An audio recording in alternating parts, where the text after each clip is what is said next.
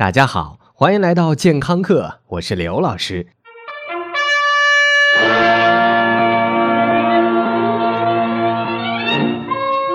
很多同学会问，为什么以前的东西结实耐用，以前吃的是多么多么美味？其实回想也是啊，现在九零后的孩子被活生生的剥夺了喝真牛奶的权利，真是可怜呐。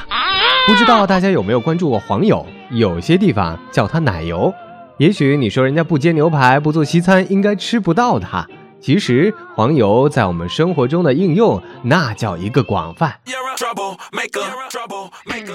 我们基本上每天都可能要接触的洋快餐，各类的西点蛋糕、饼干、咖啡、巧克力、冰淇淋都要用到黄油。但是我们吃到的黄油和牛大姐并没有太大的关系，而是带有一个闪亮亮的前缀物——植物。很多爱买高端保养品的大婶大姐以及伪娘们，一定对于“植物”这两个字青睐有加，觉得有了植物一定没错。但是“植物奶油”这几个字却极有可能引来食物界的大灾难，因为它的亲戚反式脂肪是人类心血管的新天敌。其实对于科学家来说也不算新了，国人的心血管真是敌人多，因为咱们中国人可以吃的东西简直是太多了。吃的多，动的少，想起来动的时候，不是心脑血管已经有问题，就是准备去打麻将了。你家咋呼！再回来说到这个植物奶油，您别觉得它听上去好听，其实好听的名字还有很多，比如说植物奶精、植脂末、起酥油、人造奶油、植物黄油或者麦淇淋。来看一组数据。中国人民解放军三零幺医院与福州大学联合做的反式脂肪最新研究调查显示，从零五年到零九年，专家对国内市场上的五十二个著名食品品牌、一百六十七种加工食品进行测定，抽检食品当中发现，百分之八十七的样品都含有反式脂肪酸，包括所有的奶酪制品、蛋糕、面包、油炸薯条、方便面，以及百分之九十五的洋快餐、百分之九十的冰淇淋、百分之八十的人造奶油以及百分之七十一的饼干。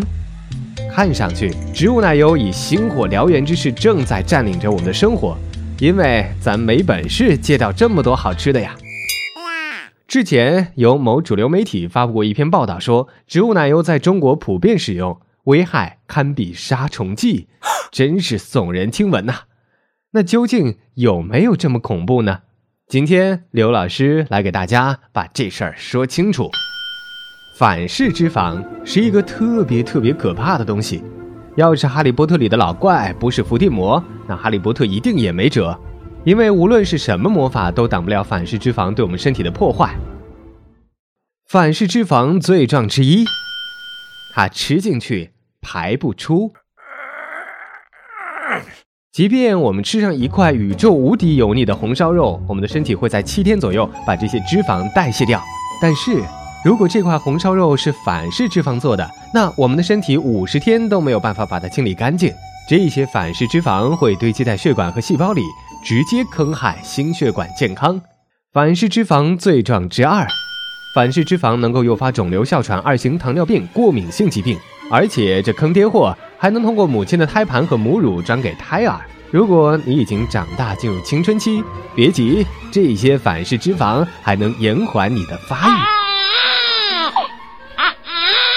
听上去确实可怕，但是刘老师想要澄清一下：植物奶油并不等于氢化植物油，而氢化植物油也不等于反式脂肪酸。植物奶油是指用植物代替动物油脂制作的奶油，植物油只是其中的成分之一。氢化油是这一工艺中最常见的植物油，但也可以用棕榈油来代替。而氢化油中并不都是反式脂肪，反而完全的氢化油不仅不含反式脂肪，而且不含胆固醇，只有部分氢化的油脂才会产生反式脂肪。所以，植物奶油中含有的反式脂肪，归根结底还是工艺不好产生的意外产品。但是，可惜的是，国内采用先进工艺的厂家真是少之又少。更令我们失望的是，卫生部也没有对反式脂肪有严格的限定，这也是为什么国人的反式脂肪摄入量早就已经赶超欧美的原因。这些都是非常危险的信号。如果你热爱吃洋快餐和吃零食，那可就要小心喽。感谢您收听这一期的健康课，回见。underpaid, you're constantly asking why. Aren't you compensated, appreciated outside your nine to five?